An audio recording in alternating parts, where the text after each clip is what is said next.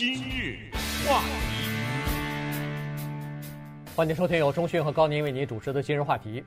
呃，这个父母亲年纪长了以后呢，他们有一些东西逐渐的要留给自己的子女了。那么现在呢，这个子女和父母之间啊，想要的东西不是一样的东西哈。所以呢，呃，今天我们就来聊这样的一个话题。我们先呢，把这个视角呢放在老美的这个身上啊，因为根据现在统计呢，这个到二零三零年有百分之二十的美国人是在六十五岁以上，那就是说婴儿潮的这一代人呢。呃，逐渐的进入到退休的年龄了。那么，呃，在美国有个习惯，就是到了退休年龄以后呢，很多的人呢，因为家里头子女也都大了，都开始离开家里了嘛，所以他们就开始 downsize 啊，就开始这个呃，从大屋子里头搬搬到一个比较小的屋子，甚至有一些年纪再长一点呢，可能就搬到养老院啊，有人照顾的一些设施里边去了。那这样一来，原来家里边这个呃积累了一辈子的这些东西啊。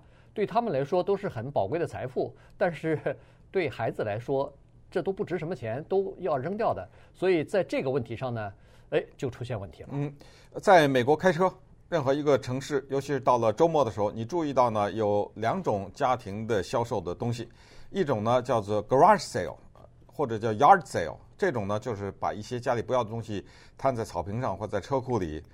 但是有一种牌子会更显眼一点，这种牌子叫 estate sale，这种呢比较多的时候是刚才说的那个情况，一种叫搬家，然后就是一个老人留下的东西，这两种我都去过，呃，就是以上述的那些我都去过，我想你也应该，我也看过，应该没应该没有人没去过吧？甚至都是好奇也会去转一转。那在这个当中就滋生出一些职业的。逛这些东西的，对吧？这些职业是什么意思？就是他比较识货，嗯，他比较知道这个东西，比如说这个盘子啊，或者是这张画呀，或者是这个瓷器啊等等了啊，就这些东西有些什么价值？他拿了以后，他一般的来说也不是为了收藏，他是为了有创造一个商机，他自己在转手在卖。呃，像这种开啊跳蚤市场摊位的这些人，他们最会去这种地方，他去挑，尤其是有钱的城市的。Estate sale 就是搬家的出售，呃，我也去过一些，我也颇有收获，呃，可以说是非常有收获，呃，收获之多以至于我没办法拿到电视前面给大家来展示，呃，这个收获就我来说呢，当然主要是表现在图书和唱片啊这种呃特别的珍贵的东西，但是这个我个人的就不用说了啊，我只是想讲我一个感想，就是你看到这个你就觉得。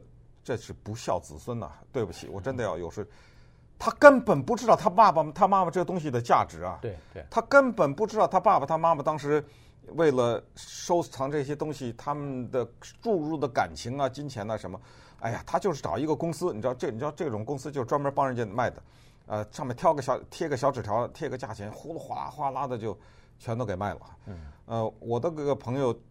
是一辈子呢，喜欢照照片。他的这种照片呢，那个时候还没有手机啊，没有那个那个都没有的那个年代。他专门喜欢照一种东西，幻灯。哦，幻灯片。幻灯片啊、呃，他特别喜欢旅游，有钱。那个美国白人，恨不得全世界该去的地方都去过了。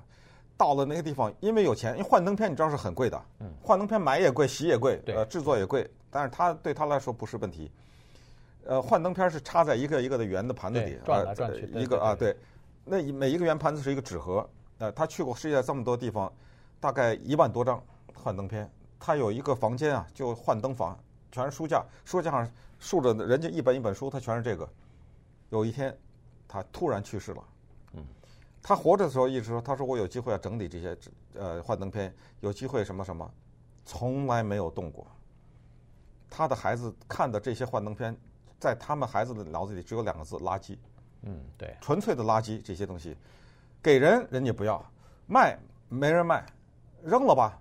你说怎么办啊？嗯，这就是我们今天要讲的这个话题，就是父母认为有价值的东西留给后一代，在后代人眼里不是东西，越快的清清空越对越好。呃，确实是这样子啊，因为呃两代人之间啊，这个社会也变化了，文化也变化了，所以呢，呃两代人之间的这个可以。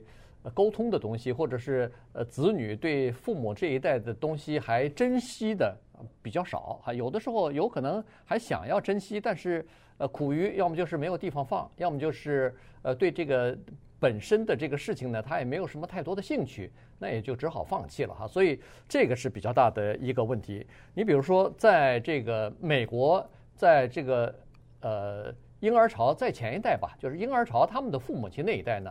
他们比较那个时候比较是，呃，所以就是他们结婚的时候得到的礼物啊，那都是货真价实的东西啊，家具也好，这个呃器皿就是呃餐具也好，那些东西呢，它都是让你用的，然后呢，用完以后还能传给自己的呃子女，呃，这个结婚戒指啊什么的，呃，各种各样的这种呃，就是餐具啊什么的，还有包括他们的那种。呃，餐桌啊，那都是非常非常质量很好的东西。有句话叫“传家宝”嘛，啊，对，就是这么来的嘛。它可以传两代、三代哈，那就更不用说什么结婚戒指、订订婚戒指，那个是必须要传给自己的孩子的哈，然后孩子再传下去的，这个呃特别明显。但是。现在的孩子那不一样了，现在孩子买那些家具都是 IKEA IKEA 的，都是这个 Target 的，都是临时的，自己组装的。啊，对，那是那是没有任何搬家的价值的。一搬家的搬家的时候，那些东西就必须要扔掉的，因为你把那些东西拆了以后，可能都放不回去了，对。不对？所以他们是临时性的，再加上现在尤其要是年轻人的话。呃，可能住的地方也比较小啊，什么的。那家里头，父母亲原来四间房，结果三千尺，结果后来变成呃搬到一个比较小的公寓里头去。那很多的，至少一大半的东西他没法带走了，因为放不下。可是孩子有的时候也认为这些东西是负担，所以也不要。于是呢，这个真的是呃双方之间啊。呃，都就至少是父母亲之间心里头是很很不舍的，很心疼的。对，之前我们曾经讲过关于所谓一个人交代他下一辈子的事儿的时候呢，往往和孩子之间有所谓呃不敢开口啊什么的，这个也是之一。就是孩子知道父母亲把这个东西当做是很珍贵的东西，他也不敢开口，也不敢开口说这个东西怎么处理。所以呢，我要站在父母的角度讲一句话。我就拿我自己来说，我有一个恶习啊，我喜欢收集图书，呃，到后来发展的很没有办法，几千本啊，就是越来越多。但是呢，我有一个非常坚定的理念，除非哪一天我突然死了，那那那那那没办法了啊。呃，假如我是到了正常的一个退休年龄啊什么的，就是在我肯定在有生之年，全部的捐出去啊，就捐出去，就是我说全部就一本书都没有，就是。任何的，因为我知道我的孩子喜欢什么，不喜欢什么，我也知道他这这些书对他很可能一点意义都没有，尤其是中文书，闹不好也都看不懂了啊！绝对的，在我还有口气儿的时候，呃全部清空，呃，除了书以外，很多的只要是我认为他们没有什么用的东西，全部送人、捐出、捐给或者卖了或者怎么，反正全部的清空。因为什么呢？因为我们人是这样的啊，这个我相信很多人同意。呃，尤其是一些我说的就是年纪比较大的人，就是有一个空间我就填满它。嗯，曾经有一度，我们家全部的家当就在一辆车上。这个我在节目也讲过，我是从开着车从弗吉尼亚州，从美国的东部一路开到 Wisconsin 住了一段时间，再开到加利福尼亚州的。你告诉我我啊，你告诉我我能带什么呀？对，活得好好的，我就这就这部车上的全部的东西啊。嗯，但是麻烦就是这样。呃，你定居下来以后，房子稍微大一点就填满它，对，再大一点再填满它。现在我住了一个九千尺，呃，不是，嗨，这开玩笑了。我就说，如果给我一个九千尺的房子，我保证给你填满它，你知道吗？所以这个也是我们需要思考的问题。那稍等会儿我们再看一看，啊，怎么处理父母的遗留下来的东西。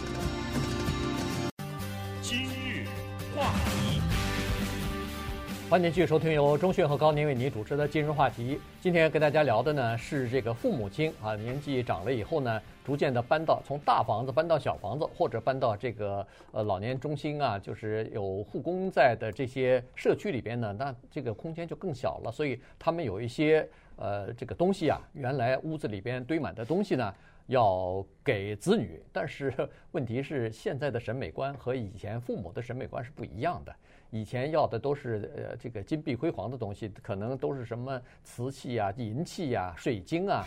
但现在呢，孩子都是简约型的哈，都是这个现代型的、流线型的，这完全也不一样了。所以很多时候呢，孩子又不太愿意，因因为父母亲唠叨啊、唠叨啊，所以孩子呢，他不拿，有的时候又不行，不好意思。所以呢，就是滋生出来这么一个行业哈，实际上是两个行业。第一个就是这个孩子为了免于老是被父母亲唠叨败家子，所以呢，好行都拿下来，拿下来以后呢，他找个地方，找个仓储给他存起来，等到日后这个父母亲呃年事已高或者过世以后，他们再逐渐的把这个东西再处理掉。所谓处理到。那就扔掉了，基本上就是扔掉了。所以你找一个东西存储起来呢，只不过是推迟了把这个东西扔掉的最后的命运，呃，仅此而已。这是自我安慰了。对，这是一个一种双方之间的一个妥协。另外一种呢，就是有一个行业啊，就是父母亲如果要是呃搬到小一点的地方，或者搬到这个呃护理中心去了，那么现在呢，老美这儿呢，它有一个叫老人搬家管理公司。你说。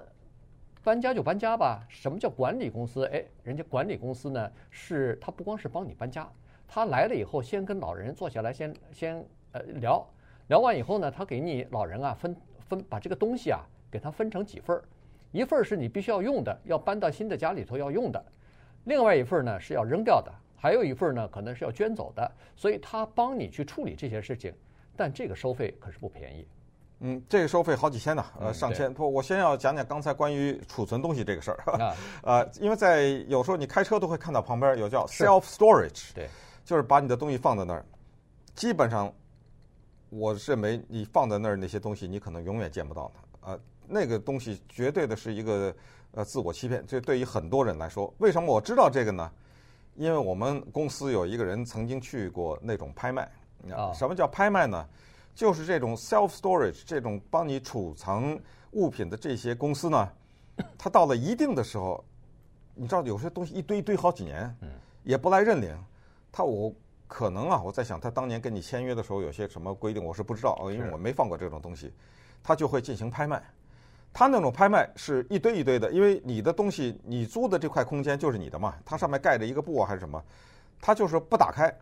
它就是标。哦，啊、呃，反正你算你运气的话，你就标到，呃，大大概的意思是这样啊，呃，我们有人标到，所以跟我讲过，呃，这个标的过程，其实按理说，不要说把你的东西放到你家外面的一个什么要付费付月月费还是年费的这个地方，基本上有一种理论是说，如果你的东西在你家是放在一个箱子里，放在一个纸盒子里，堆在车库里，基本上意味着这个东西立刻可以处理掉。对，啊，因为你会发现，你可能多少年也不打开那个盒子，那个盒子到最后可能引来虫子，引来什么？到最后，或者说你买了一个什么东西，然后有一天打开那个盒子，才发现你根本以前根本就是有这个东西。呃，在老美有一种呃文化，老中我们觉得这种房子现在比较少，叫阁楼。嗯。啊，你知道那阁楼是干什么的，对不对？对。那就是叫做陈仓烂谷啊，就是那种陈年的老旧的东西，拿起来都灰要。掸掉的那种，为什么会有这些东西在里面？是因为有阁楼。你只要想一下，假设你家没有这个阁楼，你处理了吧？这些东西很可能，很可能。当然，我在这儿要强调一点，我绝对不是让你把你家东西都处理，到时候你把你珍贵的东西处理，别赖我。就 就我只是说呢，你可能一个人要有一个意识，两个意识吧。第一就是你的宝贝是别人的废物啊，这个是英文有这样的成语。呃，one man's treasure is another is is another man's trash 啊，这是一个。呃，另外一个呢，就是呃，可能我们常说什么什么带不走啊，什么之类的，可能如果有可能的话，最好在生前处理掉，而不要把这个负担交给孩子，让他们去给你贱卖也好，或者给你践踏也好。对 对，嗯，因为你你可以知道，像中讯这种书啊，有的时候可能还蛮珍贵的呢。那你如果要是真的。你不是在，呃，你知道的时候给他捐走的话，嗯、你可能这些东西就到了呃这个垃圾站去了。哦，我我跟你讲一个故事，也可能我讲过都不记得了啊。我的邻居一个美国白人和一个黑人结婚了，嗯，呃，后都都挺老的了，呃，白人死呃去世了，那么黑人老太太呢，就像你说的搬走了，她要搬到一个呃类似于老人院又不是老人院，就是那种社区吧，她自己还是自己住着，她因为她年纪还没那么老。嗯。但是她走以前，她把一箱子书给了我了。她说：“这是我先生积攒了一辈子的，就这点书，你知道吗？”我一看，全是棒球方面的书。嗯。我根本不懂棒球，我我也没不好意思啊，谢谢谢谢，我就拿下来了。然后我就把它捐给了圣马力诺图书馆。嗯。我捐的时候，那儿有一个白人老头坐那收。那圣马力诺图书馆有一个那个小卖部，就卖书的这个，我捐老头收。他拿了这书。看了一会儿，抬头看我一眼，又在那翻翻翻，又看我一眼。他那眼光就是你小子疯了，嗯，就这种，他就低了，低头说了一句：“These are good books。”嗯，他说这些书不得了啊！哎呦，我也不能往回拿。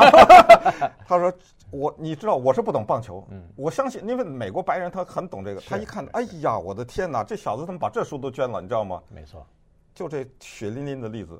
呃，对，告诉你的，对，对你不懂棒球，所以在你眼里这是个垃圾，垃圾，对不对？哎，呃，这个老美他不懂那个茶壶是什么东西，嗯、那可能是呃宋朝的一个什么茶壶，啊、对，对不对？对，那对他来说，那简直就是垃圾，嗯、呃，没什么区别。可是到你手里，这就价呃这个价值万贯，这恨不得是嗯无价之宝啊！所以这东西就没办法。不过。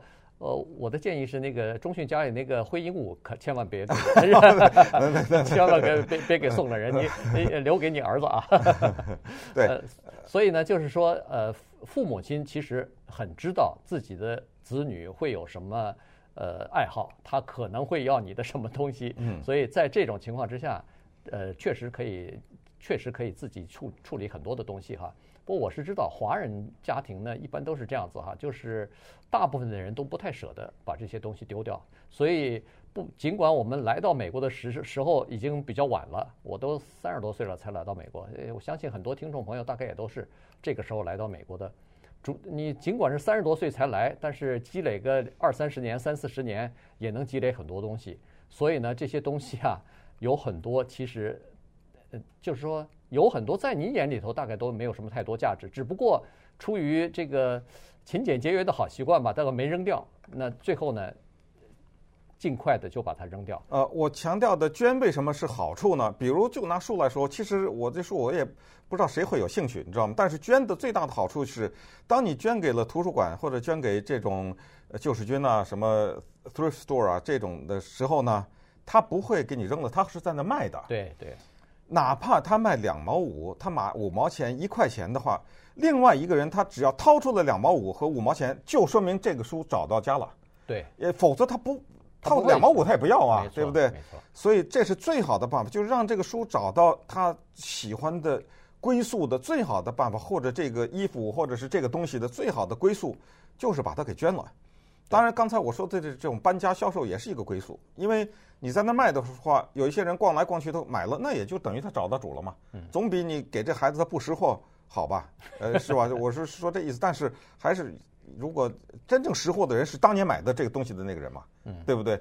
他现在不在了，把这个丢给孩子，那么孩子就给他这么随便处理了。对，还是你在识货的时候就把它处理了算了。我是这意思。是，嗯，而且现在说实话，呃，大家都比较开明了，在这种问题上，其实完全可以和子女我我敞开来沟通。我觉得应该敞开沟通，哎，就是哎，这这些东西，不用忌讳，不用忌讳，对，呃，有什么你喜欢的或者你用得上的，你先拿走，然后其余的，敢能捐的就捐，不能捐的就扔掉了，因为人家那个。呃，就是 thrift store 啊，像这种地方也不是什么东西都都收的，它有的东西你捐也没人要，所以那些东西呢，赶快就先扔掉它再说，然后能捐的就捐出去，捐出去好处就是，他可能会找到另外一个喜欢他的人，所以这个才是真正的价值。